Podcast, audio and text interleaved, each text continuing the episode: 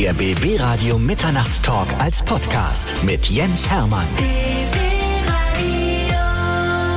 So, ich freue mich, dass er wieder mal bei uns ist. Sein Name ist Tim Bensko. Hallöchen. Er ist einer unserer besten deutschen Stimmen, ich muss es so sagen. Oh. Und ich kann das mit Fug und Recht behaupten, dass ich weiß, dass es eine der besten Stimmen ist, weil du bist zum dritten Mal bei uns im Interview. Oh ja. Ich habe gerade geguckt, 2016 warst du da, du warst 2019 da, zu Filter und jetzt ist 2022. Wir haben so einen Abstand von drei Jahren.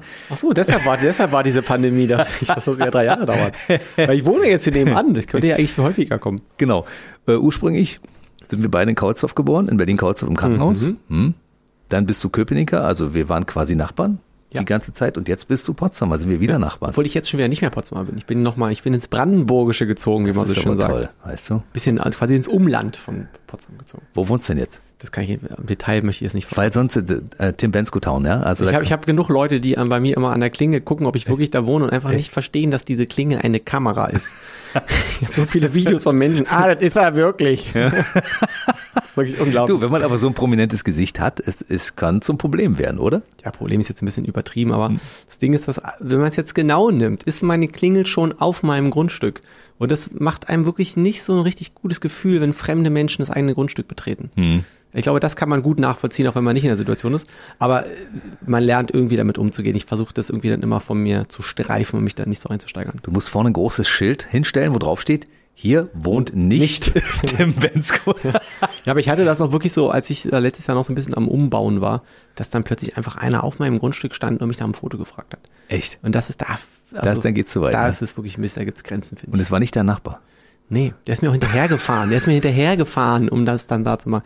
Könnte jetzt noch weiter eingrenzen, was der noch alles war, aber dann wüsste er so, wüsste man sofort, wer es ist. Ja, aber Aber guck mal, es ist aber einerseits auch sehr schön, dass du so, solche treuen Fans hast, die dir tatsächlich auch hinterherfahren. nee, das war, der, das war um nicht mal ein Fan. Das war nicht das war Fan? gar nichts ist daran schön, jemand hinterher zu fahren. Das macht man einfach nicht. ähm, und es war nicht mal ein Fan, sondern das wollte der einfach für irgendwelche anderen Leute, dachte er sich, es wäre schön, wenn er denen zeigen könnte, er hat ein Foto mit mir. Aber bei mir zu Hause, da bin ich privat, der macht mal keine Fotos für irgendwelche Sachen. Der wollte mit dir einen Kaffee trinken auf deiner Terrasse. Ach so, und hast du noch einen Kaffee da? Können wir noch einen Kaffee machen? Gerne. Wie, wie trinkst du deinen Kaffee? Wer wünscht sich das nicht? Ja, ich meine, du bist bekannt für deine Wohnzimmerkonzerte. Deshalb sagen wahrscheinlich deine Fans, das ist ein Typ, der sucht die Nähe. So habe ich missverstanden. Moment, bei den Wohnzimmerkonzerten komme ich zu euch ins Wohnzimmer, Ja. nicht umgekehrt. Wollen wir die Tim Bensko Story mal erzählen von Anfang an, weil nach unserem letzten Gespräch, das relativ kurz war, weil der Terminkalender mal so vollgeknallt ist, haben viele Leute geschrieben und auch angerufen und haben gesagt, kann der nicht mal seine ganze Geschichte erzählen? Weil ihr habt ja erzählt, ihr Wie kommt beide Zeit aus? Kreuzhoff. Wie viel Zeit hast du? Davon hängt's ja mal ab. Ich habe immer ganz viel Zeit, aber du nicht. Kann das, kann das alles im Detail erklären? Ich, ich fange mal an, du sagst, du sagst, wenn es dir zu lang ist. Ja, also 85 geboren? Genau, ich kam auf die Welt. Nein.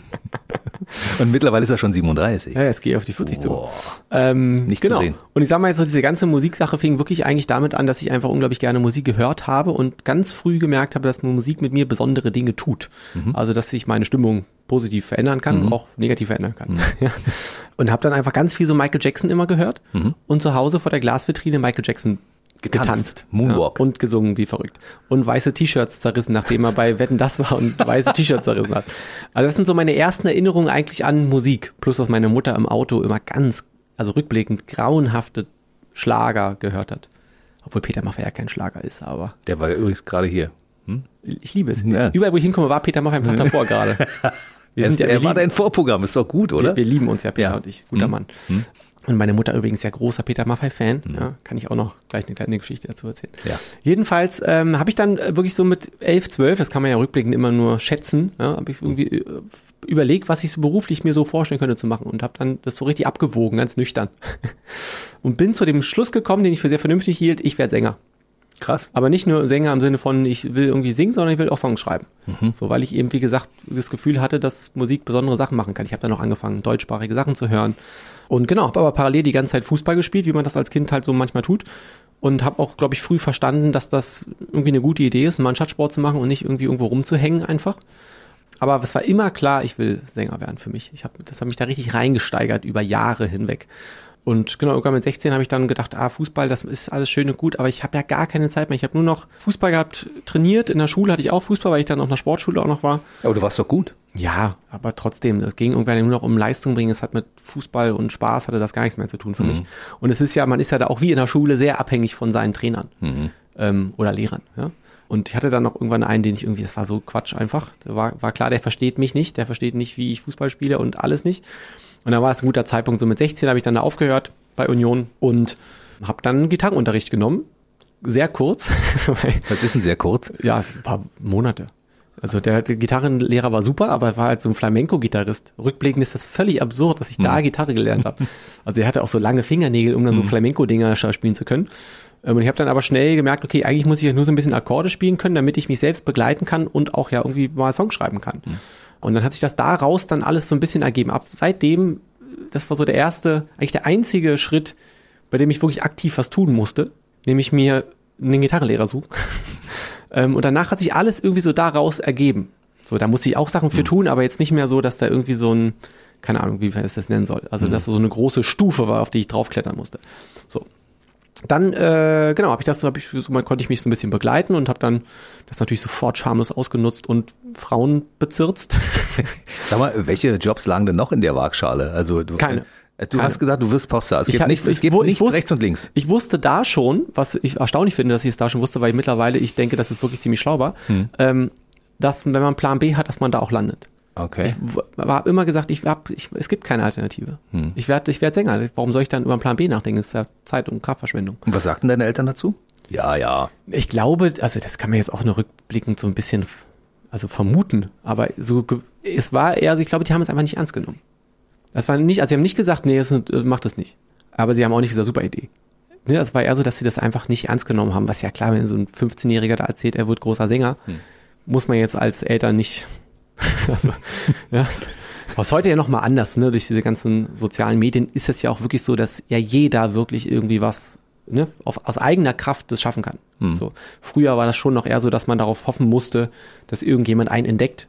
Wovon ich auch immer ausgegangen bin, irgendwann, irgendwann Kommt gabelt mich einer auf und ich werde dann auch nächste Woche ein Star. Aber es war ja auch tatsächlich. Nee, so. es war tatsächlich nicht so. Das Echt? kam Na, ich fand schon, dass es so war. Nee, nee, nee. Ich, ich, ich, du hast gesagt, ich soll es aus, ich erzähle es jetzt alles im Wir Detail. waren bei Mädelsbezirzen. Genau. Mit Gitarrenklängen. Genau. Und dann kam die Theatergruppe, ne? Genau, das ist nämlich genau das Ding. Dann war ich in so einem, in so einem Jugendzentrum oder wie das heißt. Ich weiß auch nicht, wie ich da hinkam, was ich da wollte. Jeden Fall war ich da mit so einer Freundin von mir. Also jetzt war jetzt wirklich eine platonische Freundschaft. Ähm, und dann habe ich da so eine E-Gitarre genommen, die da rumlag und habe da irgendwie die drei Songs vorgespielt, die ich konnte. Und dann kam so ein Regisseur von einem, einem Jugendtheaterstück vorbei. Und ohne, dass wir jetzt, das war wirklich, also das Gespräch war acht Sekunden, kam da rein, ja, hallo, ich bin der Klaus. Möchtest du nicht die Musik für unser Theaterstück schreiben und dann singen auch? Ich So, ja klar. Ich dachte so, ich war bis dahin auch der festen Überzeugung, dass das eben alles irgendwie von alleine passieren wird. Und dann dachte ich, na, das, dann mache ich das natürlich, sehr klar, das muss jetzt so sein. Das Theaterstück hieß Zehn Dinge, die ich an dir hasse. Also da Oh. gibt's ja auch ein Film und ein Buch, also ein Buch und ein Film so rum. Ich sollte da auch erst die Hauptrolle spielen, habe ich gesagt, auf keinen Fall. Schauspielen, das ist gar nicht meins, was sich auch bewahrheitet hat im Laufe meines Lebens. Ähm, da habe ich da Songs für geschrieben. Ich wusste damals schon, dass es jetzt nicht wirklich das Allergrößte ist, was ich da geschrieben habe. Heute ist klar, dass es eigentlich eine Katastrophe war. Ähm, aber trotzdem, man muss ja irgendwie anfangen. Ich Ja, sage das immer, wenn Leute mich fragen, wie werde ich denn irgendwie Songschreiber? Ja, man muss Song schreiben. Die werden automatisch besser. Man muss ja irgendwie lernen, was man mag, was man nicht mag. Dafür muss man erstmal auch mal Quatsch schreiben. Und da habe ich dann so Songs geschrieben wie zehn Dinge, die ich an dir hasse. Nee, zehn Dinge und ich hasse es hießen die Songs. An die beiden kann ich mich erinnern. Genau, dann habe ich da so ein bisschen da irgendwie das begleitet, dieses Theaterstück, und auch dann den Vater gespielt. Waren nur so drei Sätze, die ich aber jedes Mal falsch gesagt habe. War mega aufregend. Ja, weil Gitarre spielen war okay, Klavier konnte ich gar nicht, habe da aber auch auf Klavier Sachen gedrückt. ist mir rätselhaft, wie das ging. Und es kamen Töne raus. Ja. Und dann haben wir da so ein bisschen gespielt, das war alles schön und gut. Ähm, dann bin ich parallel, und das ist jetzt eigentlich quasi so der Schritt dann wirklich zu meiner Band dann auch gewesen, bin ich parallel quasi in die erwachseneren Gruppe, also Erwachsene ist übertrieben, aber die waren halt so eine Generation älter quasi. Bin ich zu denen aufgestiegen, es war so eine Comedy-Gruppe, die Rampendealer hießen die. ähm, und da habe ich den verstoßenen Halbbruder von Xavier Naidoo gespielt und musste da so drei, vier Songs singen. Also ich habe da wirklich nur gesungen und nix, nix gespielt. Weil Aber du warst dicht dran, ne? Von der, von der Stimmlage her. ja, weiß ich nicht, ich habe halt auch Deutsch gesungen. Also damals hatten alle Angst dann, ne, ich mache mal einen kurzen Sprung, ne, als man das jetzt irgendwie dann die Vergleiche zu Xavier die ganze Zeit kommen, habe ich kein, kein einziges Mal gehört tatsächlich. Ähm, weil wir singen halt auch, also beide Deutsch. Und mittlerweile gibt es ja so viele, die Deutsch singen, dass das nicht mehr so ein Thema ist. Aber am Anfang war es immer so, alle, die Deutsch gesungen haben, klingen wie Xavier Naidoo, immer. Hm. So, Thema hat sich zum Glück erledigt. Jedenfalls ähm, bin ich da mit denen so ein bisschen immer gespielt, mal hier, mal da und auch relativ groß so für so lokale Verhältnisse, sag ich mal. Und dann hatten wir irgendwann einen, Kon einen Auftritt im ABC in Köpenick. Hm. Und dann haben die es aber irgendwie abgesagt ein paar Wochen vorher. Arthur. Becker Club heißt das ja. Hieß das, glaube ich, oder Ach so, das habe ich nicht gewusst. Aber Siehst du? für mich hieß das ABC. und dann habe ich so ne, in meinem jugendlichen Wahn gesagt, ja, also wenn jetzt aber der Termin ja schon für uns da eigentlich geblockt ist, kann ich doch da ein Konzert spielen. Ich hatte halt wirklich keinen einzigen Song, außer die, die ich in diesem Theaterstück gespielt habe. Hm. Ähm, und dann habe ich dann Songs geschrieben dafür. Und äh, da, zu dem Zeitpunkt habe ich schon Theologie studiert, evangelische Theologie und nicht christliche Religion. Ähm, was ich nur studiert habe, weil es mich einfach interessiert hat, nicht weil ich Pfarrer werden wollte. Ich wollte ja Sänger werden. Ja. Und in der Ähm, Kirche muss man auch gut singen können. Ich habe mit Kirche nichts am Hut tatsächlich. Auch Ah. nie gehabt. Aber du wolltest Religionslehre lernen quasi. Nee, nee, nee, nee. Ich wollte Die Zusammenhänge wissen, kennen. Ich wollte wissen, warum Menschen glauben und woran sie glauben. Und Ah. beim Studiengang war das Besondere, dass das im Unterschied zur Religionswissenschaft von Leuten gelehrt wurde, die das wirklich glauben. Die Religionswissenschaft guckt immer von draußen drauf und sagt, die glauben das und das. Und bei meinem Studiengang, der zu dem Zeitpunkt einzigartig war, hat man das von den Leuten gelehrt bekommen, die das selber glauben. Das ist halt eine ganz andere Kiste. Und das war super spannend. Aber habe ich, wie gesagt, nur aus Interesse gemacht. Aber habe in dem Studiengang natürlich auch den einen oder anderen kennengelernt, der ein Instrument halten konnte. Und habe ich da mit meinem damaligen Studienkumpel Suavek, der hat Gitarre gespielt und hat in einer Heavy Metal irgendwie Band gespielt. Dem, mit dem wollte ich das Konzert spielen. Und dann hat sich da aber so im Laufe der Vorbereitung hat sich das so ein bisschen ergeben, dass ich dann auch einen Schlagzeuger irgendwo kennengelernt habe und so. Dann haben wir das ein bisschen zweigeteilt. Ja? Erste Hälfte war nur Gitarre, zweite Hälfte war mit Band. So, war ein voller Erfolg. Ganz viele Songs dafür geschrieben. Du hast alle Songs für dieses Konzert geschrieben. Ja, waren ja auch eine ganze Menge tatsächlich. Wir Wie haben auch so viel? zwei, drei gecovert, aber ah, weiß ich nicht mehr. 15 Songs oder so. Boah, Ja, ja. krass. Aber wirklich in relativ kurzer Zeit auch, weiß ich, ist alles rätselhaft immer noch, wie das funktionieren konnte. Aber der Witz ist, dass danach war sofort klar, ich mache das ernsthaft. Hab dann sofort auch einen Verlag gefunden, dann auch direkt meinen Manager kennengelernt, den ich immer noch hab. Da war ich Anfang 20. Und da hat, da hat sich wirklich aus dieser ja sehr provisorischen Band hat sich eigentlich dann meine jetzige Band herauskristallisiert. Dann kam direkt irgendwie mein Schlagzeuger, der wirklich beim zweiten Konzert schon dabei war. Der spielt immer noch. Der spielt immer noch bei mir. Genau. Krass. Ähm, Nachhaltig. Genau. Und wir haben so, jetzt, ab jetzt geht's, geht alles ein bisschen schneller. Und dann haben wir quasi immer mal so, ich habe immer so selber Konzerte irgendwo hier in Berlin äh, gebucht. In der Junction Bar und so, die ganzen Klassiker. Du hast dich selbst verkauft, das ist ja cool. naja, so Flyer verteilen, so wie es sich gehört quasi. Hey, ich bin der Bensko, kommst du zu meinem Konzert? Ja, hier hast Ja, du eine gesagt habe ich, glaube ich, nichts. so, so unauffällig den Flyer gegeben. Und dann habe ich, ne, hat sich dann, hat sich, dann ist es so ein bisschen vor sich hingeplätschert irgendwann, so. Weil ich immer noch dachte, ich bin immer noch zu jung. Kein Mensch möchte mich übers Leben aber ich hatte ja noch keins. Hm. Dann habe ich auch ein bisschen gemodelt, während das Leute so irgendwie Geld verdient hat. Deshalb. Die gute Optik ist ja immer noch geblieben. Ja, ne? lustigerweise- Und die Größe auch, ne? Das, das habe ich, glaube ich, noch nie erzählt. Jetzt kommt die Story, wie ich meinen Manager kennengelernt habe. Ich war in einer Modelagentur und habe da wirklich richtig gutes Geld verdient nach meinem Abi. Und dann waren die eben bei diesem besagten allerersten Konzert von mir. War so meine Booker ja, aus meiner Agentur. Krass. Und dann hat quasi meine Bookerin mich angerufen und meinte zu mir, aber eher so aus Spaß auch, von wegen, ja, Tim, wir haben hier irgendwie so einen, ich habe so einen, also ich habe einen Freund oder einen Bekannten, mit dem habe ich vorhin telefoniert, der ist Manager und der hat hier quasi, und der hatte aus Spaß quasi da gefragt, weil er irgendwie seine Freundin sprechen wollte, die aber nicht da war, ähm, ob die nicht irgendwie ein Model hätten, das singen kann. Also war wirklich als Gag gemeint. Und dann meinten die, ja, haben wir tatsächlich. Und dann rief die mich an und meinte, ja, Tim, also der, kannst du dem ein Demo schicken? Und in der Sekunde, in der die das sagt, habe ich gerade die Tür aufgemacht zum Studio, um mein erstes Demo aufzunehmen. Da habe ich zwei Tage später dem das Demo geschickt und seitdem arbeiten wir zusammen. Siehst du, ich habe gesagt, das ist, das klingt für mich immer wie konstruiert. Nein, es ist genau Aber es ist, es klingt so. Ja, ich bin da im Audio in Johannisthal. Wirklich, ich weiß, werde ich nie vergessen, wie ich diese Tür aufgemacht habe. Ähm, da haben wir dann so zwei, drei Songs da aufgenommen. Dann haben wir uns getroffen, hat er mir alles, was dann viele Jahre später passiert ist, haben wir da besprochen. Das war ganz abgefahren. Habe ich noch so Demos von Philipp Porzell gehört, die er mir vorgespielt hat. Von wegen, ja, das ist auch, auch ganz toll. Habe ich das gehört und dachte, okay, ich höre auf, weil das zu gut war. Dachte ich, also ich schreibe ja meine Songs ja viel, ne? viel schlechter. so. Na, jedenfalls, so, jetzt geht's weiter. Ähm, dann habe ich, äh, dann war irgendwie klar, okay, das mit dem Model, das macht mir, das nervt mich, das möchte ich nicht machen. Kein Geld mehr verdient. Ich musste irgendwas machen, um Geld zu verdienen. Dann habe ich mit einem Freund mich beraten, was wir jetzt machen. Der seines Zeichens Auktionat, aber der Autos versteigert hat. Und der meinte, er könnte da irgendwie checken, ob ich da als Aushilfe anfangen kann. Habe ich da als Aushilfe angefangen, bin ein bisschen Autos hin und her gefahren. Werde ich auch nie vergessen, erster Tag, ich laufe da durch und sage, Ähm, uff, also wenn ich mir irgendeine Sache niemals vorstellen könnte, dann auf so einem Podium zu stehen und zu auktionieren. Das wäre mein Allerschlimmstes gewesen. Auf einer Bühne stehen und sprechen. Singen, kein Problem, wirklich. Schon nie gewesen. Aber sprechen auf der Bühne, mh, großes Problem. Ja, sechs Monate später war mir das Autofahren das so, so langweilig, ähm, dass ich dann zu meinem Chef bin und dem erklärt habe, ich muss auktionieren. Was rückblickend ein unfassbar gutes Training einfach war. Hm, kann ich mir vorstellen. Ähm, ja. Dann habe ich da zwei Jahre Autos äh, versteigert, quasi, wie man sich das so Erfolgreich. Ziemlich erfolgreich. Also wenn's, also da hätte ich, wäre ein guter Job gewesen. Ist man da Immer noch. beteiligt an der, kriegt man Nein. Provision? Nicht. Dann hätte dann hätte ich wirklich hätte ich nach einem Jahr aufgehört zu arbeiten und wäre in Rente gegangen. also wir hatten mal wirklich eine, das werde ich nicht vergessen, so eine Auktion, wo wir glaube ich nach fünf Minuten oder so einen Umsatz von einer Million Euro gemacht haben. Wow. Also das liegt bei, bleibt ja auch nicht bei der Firma hängen, sondern es ist ja so ein. Händler-zu-Händler-Geschäft. Mhm. Ne? Da kriegen die da irgendwie ihre 2% oder keine Ahnung. Aber was da einfach wie Summen durchgegangen sind den ganzen Tag, Wahnsinn. Krass. Egal, jedenfalls, ähm, jetzt kommt das Schlüsselerlebnis. Ich habe immer irgendwie darauf gehofft, irgendwann kommt so ein Tag, da passiert irgendwas und dann weiß ich, jetzt ist es soweit. Und das ist entgegen quasi, also es steht oft überall falsch. Es- Die tun immer so, als hätte ich bei einem Gesangswettbewerb gewonnen und habe dann einen Plattenvertrag bekommen. Ich habe tatsächlich an einem Wettbewerb teilgenommen von den Söhnen Mannheims und habe da auch quasi Waldbühne? mit vielen anderen gewonnen und durfte dann mit den allen zusammen in der Waldbühne ein Konzert spielen mit Söhne Mannheim Songs, was mir mega unangenehm war, weil ich ja meine, meine eigenen Songs singen wollte. Weiß nicht, was ich mir dabei gedacht habe. Und das war insofern für mich wichtig, weil ich da wirklich nochmal für mich gefühlt habe, okay, du machst das aus den richtigen Gründen. Weil ich da halt stand und dachte, die Leute sind, die sind ja nicht wegen mir hier, was mache ich hier? Und alle anderen haben es halt genossen bis zum Kind nicht mehr. Und das war trotzdem natürlich super, aber ich habe eher so einen Schritt zurück gemacht auf der Bühne und habe versucht, irgendwie da anzukommen, das zu überleben und der Rest hat Sänger gespielt. Mhm. Also was gar nicht negativ gemeint ist, aber das, ich verstehe das auch total, aber ne, ich- es ist schwer zu erklären, aber die sind alle so an die Bühnenkante und haben so Sachen gesagt, die man halt so kennt aus dem Fernsehen, was man halt so sagt auf der Mhm. Bühne. Und für mich war das so, ich, ich, ich wollte da erstmal, dass das irgendwie eine gute Performance ist. So. Und alle anderen sind weg und du bist da. Genau. ähm, das kann man sagen. Nein, die machen schon viele, die da noch was mit Musik machen. Jeder so auf seine Art und Weise halt. Ähm, aber ich hatte halt in dem gleichen Zeitraum hatte ich eine Stimmbandentzündung, meine einzige tatsächlich bisher zum Glück.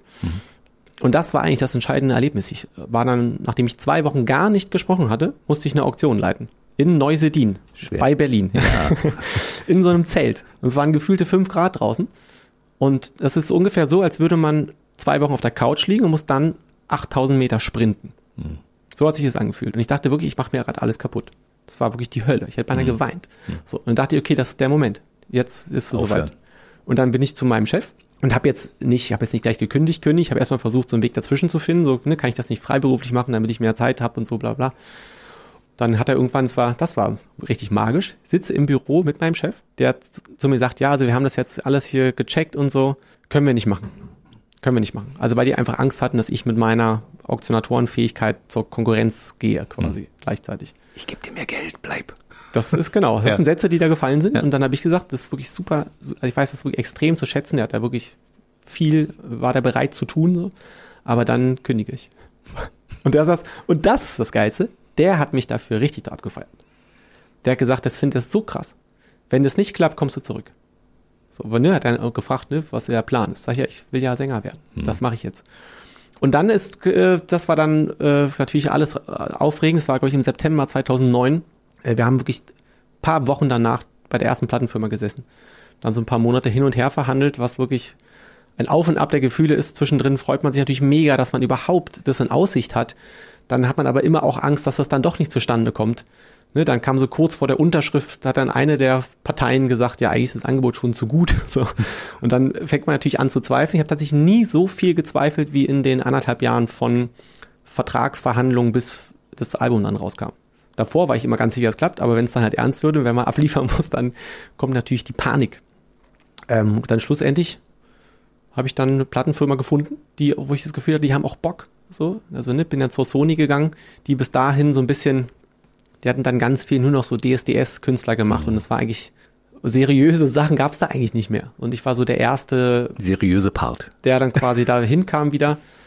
Und auch, ja, hieß natürlich auch da schon deutschsprachige Musik keine Chance. So, aber wir probieren das mal mit dir und so. Genau, und dann habe ich das Album aufgenommen in Hamburg mit Sven Meyer, Wenn Worte meine Sprache wären. wenn Worte meine Sprache wären, was auch während der Produktion für mich relativ grauenvoll, grauenvoll war. Einfach, ja, weil es auch wirklich der Druck einfach dann für mich persönlich einfach so groß war. Es war klar, das muss jetzt funktionieren. Hm. Also weil ich die ganze Zeit gefragt habe, was müsste passieren, dass ich mir eingestehe, das klappt nicht. So, da hatte ich richtig Angst vor. Genau, und dann haben wir das da aufgenommen. Ich habe die ganze Zeit im Studio geschlafen, schlecht gegessen, schlecht geschlafen. Und mich die ganze Zeit gefragt, warum zum Teufel soll das irgendjemand hören wollen? Ich habe es gar nicht, wirklich überhaupt nicht verstanden. Habe aber immer darauf so ein bisschen spekuliert, dass die Magie des ersten Mals es schon richten wird. Irgendwie wird es schon. genau. Und dann, ja, jetzt ist es ja schon soweit. Dann kam dann irgendwann Weltretten raus, was auch ein großer Kampf war, dass das die erste Single wird. War jetzt so eine Plattenfirma, die möchten natürlich eher so Songs, die mehr nach Radio klingen. Ähm, aber ich finde, das ist ein Radiosong. Ist einer geworden. Aber ja. Das war ganz untypisch, so eine kantige, eckige Nummer zu ins Radio zu geben. Mhm. Es gab welche, die deutlich poppiger waren und äh, glatter. Wo ich dann aber gesagt habe, ja, aber das ist ja, das gibt's ja schon. Also meine Hoffnung war, weil ich hatte den Weltretten natürlich live auch schon total oft gespielt. Und es war immer so, wenn der Refrain das erste Mal kam, hast du einfach in den Gesichtern gesehen, dass die Leute aufhorchen. Und, was singt er denn da? Hm. Hat er gerade Mails checken gesagt? Hm. Und ich habe gehofft, dass wenn er dann irgendwie im Radio läuft, dass der dadurch quasi von einem heimlichen Hit vielleicht zu einem Hit werden kann. Da kam viel Spirit zusammen in diesem Hit, ne? Äh, erlebt in der eigenen Familie, dieses kurz die Welt retten, wird ja, ist bei euch so ein bisschen geflügeltes Wort in der Familie. ja. Irgendwer hat das immer von euch verwendet, ich glaube dein das hat mein Stiefvater, Stiefvater quasi. wenn er an Computer gegangen ist und gedaddelt hat oder so. Der hat er, ne? genau, der hat immer so lustige Strategiespiele gespielt, auch rätselhaft. und das hat er tatsächlich immer gesagt, aber es ist nicht so, dass er das immer gesagt hatte und ich dann dachte, oh, lass mal einen Song schreiben, der so heißt, sondern es war tatsächlich mein erstes Co-Writing, das ich gemacht hatte mit Simon Triebel und Mo Brandis. Juli. Genau, Simon Triebel, Gitarrist von Juli.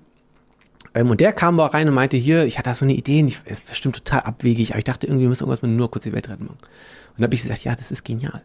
Das sagt, das sagt mein Stiefvater immer. Lass mhm. uns das machen. Und haben da drei Tage dann rumgedoktert und habe ich auch beim Schreiben, ich war also sicher, dass das, ja, was ist, irgendeine Nummer ist. Und dann haben wir das aber nach den drei Tagen deren Verlag vorgespielt. Die hatten einen anderen Verlag als ich. Und die waren sofort aus dem Häuschen. So. Aber ja, wie gesagt, es war dann relativ schwierig, dass wir das durchsetzen konnten, mein Manager und Freund Konrad und ich, äh, dass wir der Plattenfirma erklären konnten, dass das was werden könnte. Und dann ist es auch so, das war okay. Es hat also gut funktioniert, also vielleicht sehr gut in Bezug auf einen Newcomer aber war jetzt nicht so, dass das sofort ein Hit war. Ganz im Gegenteil. Früher war es ja noch so, Song hm. geht ans Radio, man ist drei Monate, versucht man irgendwie, dass der Song oft im Radio läuft, damit er dann am, am Peak, wenn er ganz viele Plays hat, ähm, rauskommt und man dann gut chartet. Hm. Das ist eigentlich immer so der Plan. Und das war okay. Es war okay. Es gab dann davor so einen, einen, tatsächlich magischen Moment, der dann kurz Hoffnung aufkeimen ließ, dass das wirklich was Besonderes werden könnte. Wenn man jetzt ein Album rausbringt, dann hat man zumindest früher noch so Showcases gespielt wo man quasi so kurz vor Release irgendwie für so ein paar Pressemenschen, vor Entscheidern, wie man so schön sagt, äh, versucht das vorzustellen, so ne, in der Hoffnung, dass die das mögen und irgendwie darüber berichten. Und das haben wir in mehreren Städten gemacht. Und in Berlin war das erste, es war eine Katastrophe. Echt? Das war wirklich, ich kam gerade vom, ich, nicht. ich kam vom Videodreh von Weltretten. Das haben wir in Los Angeles gedreht für ein Apfel und ein Ei. Also unglaublich. Also, das würdest du heute nicht, nicht mehr, nicht mal einen Flug für kriegen. Hm. Und kam halt total erkältet zurück war richtig Katastrophe. Und dann ist hier dieses Showcase und ich krieg halt, also wir haben jetzt währenddessen alles zusammengekürzt und alles oh Katastrophe. Gott. Und ich kam, dann ist es ja dann wirklich, wenn du weißt, alles hängt davon ab. Und dann wird, ne, dann kriegst du natürlich auch so ein Gefühl, dieser Auftritt ist jetzt der entscheidende Auftritt. So.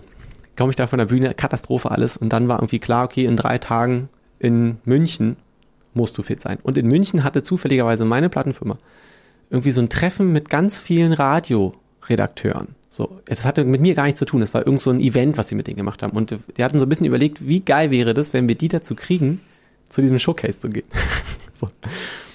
Es war in so einem ganz kleinen Laden da und da war auch wie iTunes und so da und so ganz viele, ganz wichtige Menschen quasi. So. Und das Lustige ist, du weißt das wahrscheinlich nicht, der, die Zuhörer wahrscheinlich nicht, aber es gibt wenig Dinge, die schlimmer sind, als vor Musikbranche Menschen Musik zu machen. Weil mhm. die ja jeden Tag das hören und machen müssen. Das ist nicht so, dass die da sitzen und sofort nee. losweinen, weil sie so berührt sind. Die hören analytisch und denken, oh ja. Die hören analytisch, wenn sie überhaupt hinhören. Zwölf Sekunden zu lang oder sie quatschen gerade ja. beim Bier. Das kann genau. auch passieren, ja. Und wir hatten tatsächlich mit dieser Art von Publikum einen magischen Abend. Das passiert einfach nicht. Mhm. Und zwar nur, weil natürlich alle so Angst hatten von, also meine Band und Plattenfirma und Crew, all darum, dass ich nicht singen kann. Und dann geht es los, erster Song und ich merke sofort, das ist alles ganz normal. So. Und diese Erleichterung einfach hat einfach gemacht, dass alles sich gelöst hat und das einfach magisch war. Da haben wirklich die steifesten Menschen der Welt sind durchgedreht bei diesem Showcase. Und dann sind wir danach da und es war für alle so, okay, da geht jetzt richtig was. So, dann hat die Sony auch nochmal gesagt, oh, wir liegen jetzt nochmal richtig nach, wir machen hier Marketing und so. Genau, dann kommt der Song raus und ist auch wirklich viel erfolgreicher gewesen, als wir gedacht haben. War schon also ein Achtungserfolg, sage ich mal, irgendwie auf zwölf oder so in den Charts eingestiegen, war schon super. Aber es war trotzdem klar, nach, ist eigentlich vorbei, dann nach drei Wochen, wie das immer so ist. Song kommt raus, chartet und dann geht er langsam, verabschiedet er sich wieder und dann überlegt man, was der nächste Song ist. Und dann rief nach drei Wochen, ähm, rief dann mein Produktmanager an und sagte, Tim, also wie sage ich es dir, du hast jetzt einen Hit an der Backe.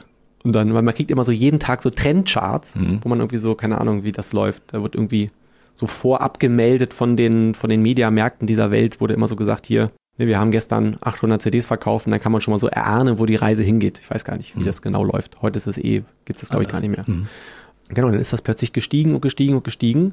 Und dann waren wir wochenlang auf zwei hinter Alexandra Stan mit mhm. Mr. Saxo Beat. Saxo Beat ja, genau. genau. Und stellenweise wirklich so irgendwie so ein halbes Prozentchen. Und genau in der Woche, in der sie von eins runtergefallen ist, sind wir auch. So die ganze Zeit auf zwei. Und einfach, keine Ahnung, ewig ja den Charts. Ja, das war alles ganz krass. Dann kam das Album raus, vier Wochen später, das dann auch irgendwie auf vier gechartet ist. Was unfassbar damit, mit allem gerechnet, aber nicht damit.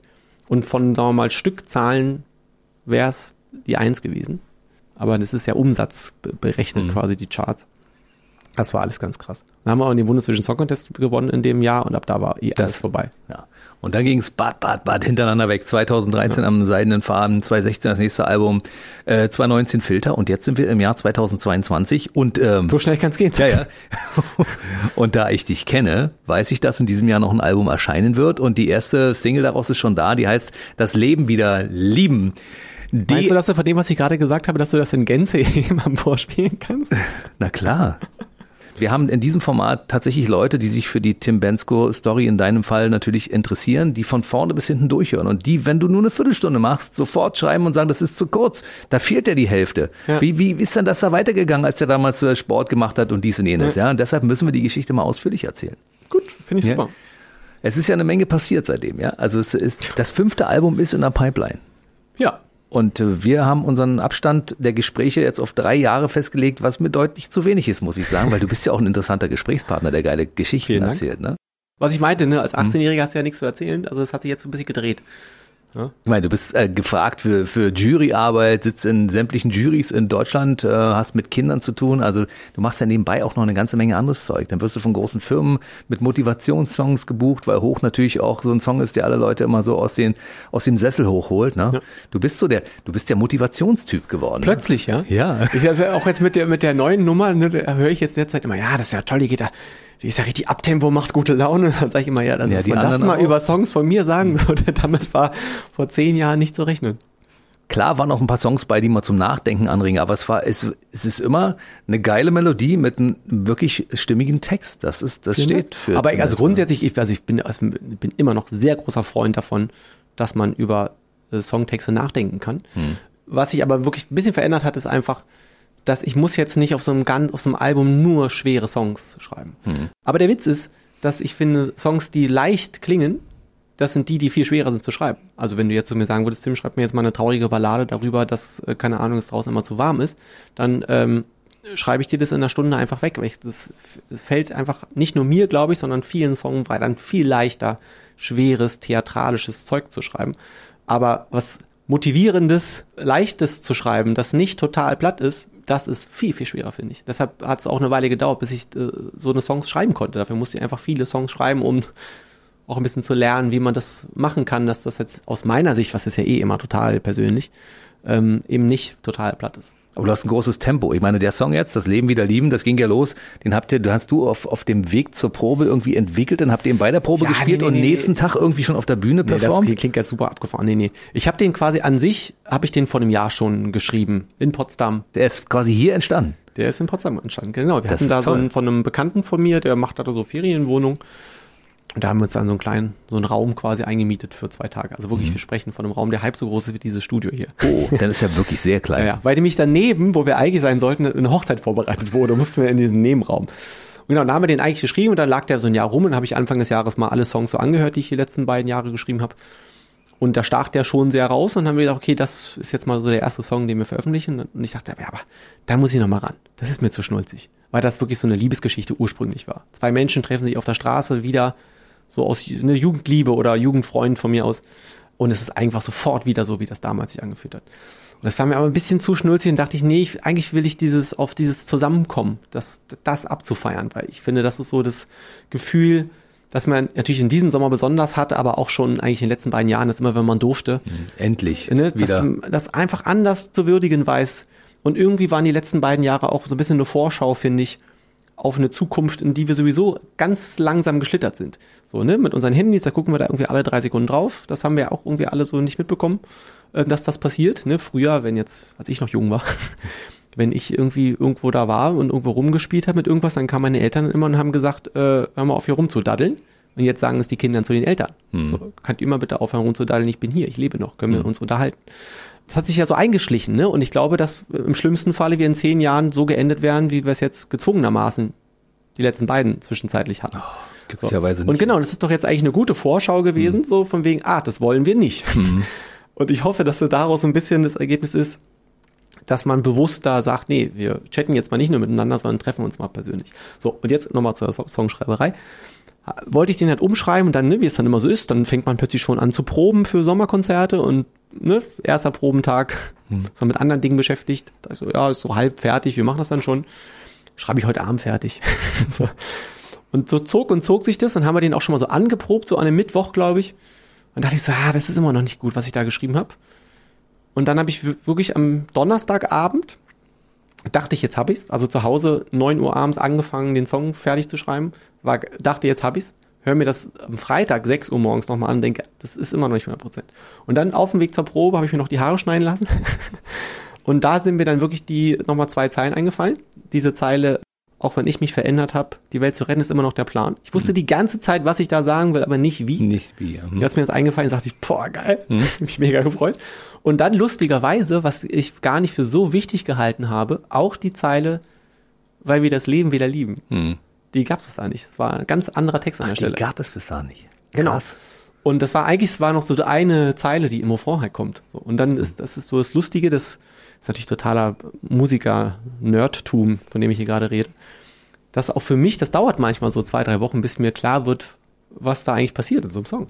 Also ich wusste natürlich genau, was ich wie, wo sagen will und so. Aber so die Gewichtung von manchen Zeilen, das ist ja, ne? Natürlich, wenn ich den schreibe, dann sind andere, ganz andere Zeilen super wichtig für, wie für jemanden, der das beim ersten Mal hört, vielleicht. Und jetzt heißt er ja auch so, der Song. Und jetzt ist total klar, es geht darum, das Leben wieder zu leben, aber Ja. das war bis zur letzten Sekunde nicht klar. Und dann haben wir den geprobt, so Nachmittag. Wir sind immer noch beim Freitag. Samstagabend in Spremberg ist er dann aufgeführt worden. Geil. Und habe wirklich kein einziges Wort mehr geändert. Das ist super. Und es ist ein Brett geworden, muss ich mal ganz ehrlich sagen. Vielen Dank. Ja, ich als Radiomann seit fast 30 Jahren höre sofort, wenn es ein Radiohit ist. Geiler Song. Wenn du das hörst, dann kann jetzt nichts mehr passieren. Dann kann ich meine Rente vorbereiten. Vor kurzem war ja der Tim Kamrat hier. Ach, mit dem habe ich letztens gespielt. Ich weiß, hat er erzählt. und er hat, er, hat- er hat den, den Tim ja abgelegt, weil er ist mit Tim Bensko aufgetreten und dann gab es zwei Tims an einem Tag und das war irgendwie zu viel Tim. Jetzt gucke ich vorhin nach. Jetzt hat Tim Bensko auch das Tim abgeworfen. Du, bei dir steht jetzt bei, bei Instagram auch nur noch Bensko. nee, da steht er schon immer. ja?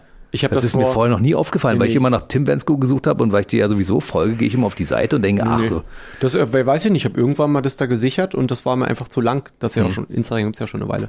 Heißt schon immer da so. Und ich, mit den Tim Bensko könnte ich auch nicht mehr nehmen, weil mittlerweile, glaube ich, 35 Fake-Accounts das schon übernommen haben. Und da- ach, das ist schön, das kann man mal im Radio sagen. Mir schreiben täglich Leute und schicken mir irgendeinen Link zu irgendeiner Seite und sagen, hier, das ist ein Fake-Account von dir. Oder da gibt sich jemand als du aus. Das ist immer super nett, aber ich kann da gar nichts machen, weil das halt so oft passiert und es sind keine Menschen. Das sind Bots tatsächlich. echt, ja? Ja, es sind bestimmt auch Menschen, die das machen, aber das sind Bots, weil das sind immer die gleichen Texte mit immer Hm. den gleichen komischen Fehlern. Und ja, also guckt auf den blauen Haken. Oder immer. verifiziert das Ganze, genau. Also weil das ist einfach wirklich, also größtes Problem, also eines der größten Probleme von diesem ganzen Social Media Zeug ist einfach, dass es nur Fakes unterwegs sind. Das ist unglaublich. Ich glaube, ich bin da total bei Elon Musk. Hm. Ich würde wetten, dass es eher 20 Prozent sind und nicht 5 Prozent.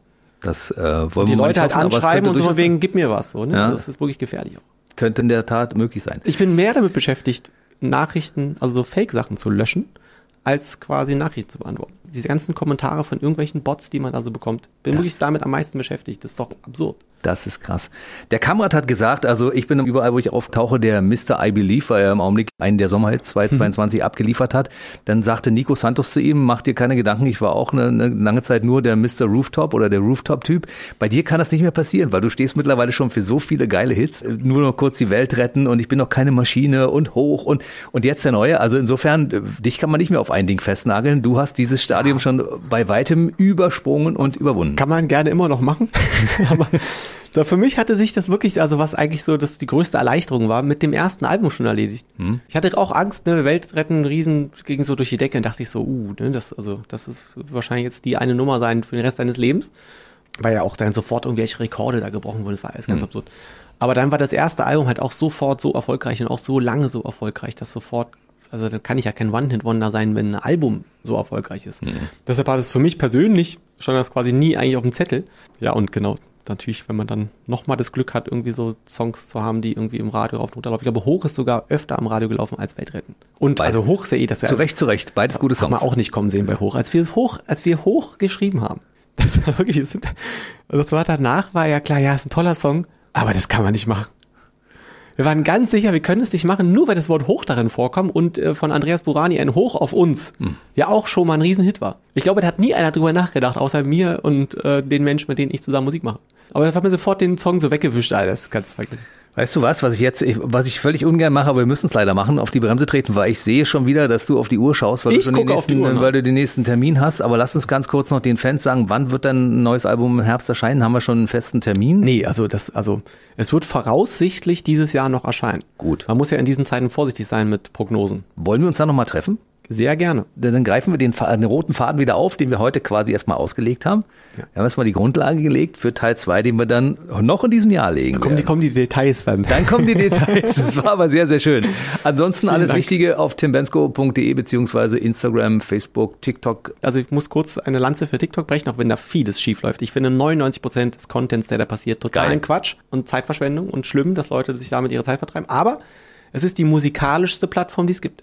Man kann da einfach wirklich richtig viel mit Musik machen, was ich einfach mega spannend finde tatsächlich. Ich glaube, es ist abhängig davon, was du abonniert hast, weil ich nutze das immer so ein bisschen, um mein Gehirn zu defragmentieren. Mhm. Und äh, ich gucke pro Tag ungefähr drei Minuten TikTok. Und, Reicht. Und die sind durchgehend geil. Und dann sage ich, okay, reicht. Ja, ja. ja aber Ja. diese drei Minuten sind, die sind Pflicht bei mir. Die mache ich jeden Abend. Aber genau, ich finde, wenn es, also für mein, mich persönlich gibt's halt so musikmäßig, finde ich halt geil, dass man auch wirklich mit Fans musikalisch interagieren kann, einen Song von denen weiter singen kann oder zusammen singen kann. Das hat eine Weile, glaube ich, ich mir erschlossen hatte, was da eigentlich passiert. Aber was ich zum Beispiel gar nicht verstehe, ist dieses, jemand macht einen Gag und dann machen acht Millionen Menschen den gleichen Gag nochmal. Das ist so, Das gucke ich mir nicht das an. Ich ich jetzt für mich nicht. Nee. Und glaube auch nicht, dass das wirklich, also ne, das ist so ein klassischer Fall von sich ablenken von allem. Genau. Also ich habe mir geile Sachen abonniert. Und Was äh, da, denn zum Beispiel? zum Beispiel Tim Bensko. Ja, das ist wirklich eine geile Sache. Was sollte er dazu auch sagen? Heute war er erstmal wieder bei mir und äh, ich freue mich auf Update. Wünsche dir erstmal für den Rest des Jahres 2022 viel Erfolg. Ebenso. Beim Gesundheit großen wünsche ich Konzert. dir Am vor. 19. August in Wolgast bist du ja, machst die Ostseeküste da ein Mhm. bisschen unsicher. Ja, und ansonsten hoffentlich bald mal wieder bei uns. Ne? Sehr gerne. Bis dahin. Ciao. Der BB Radio Mitternachtstalk.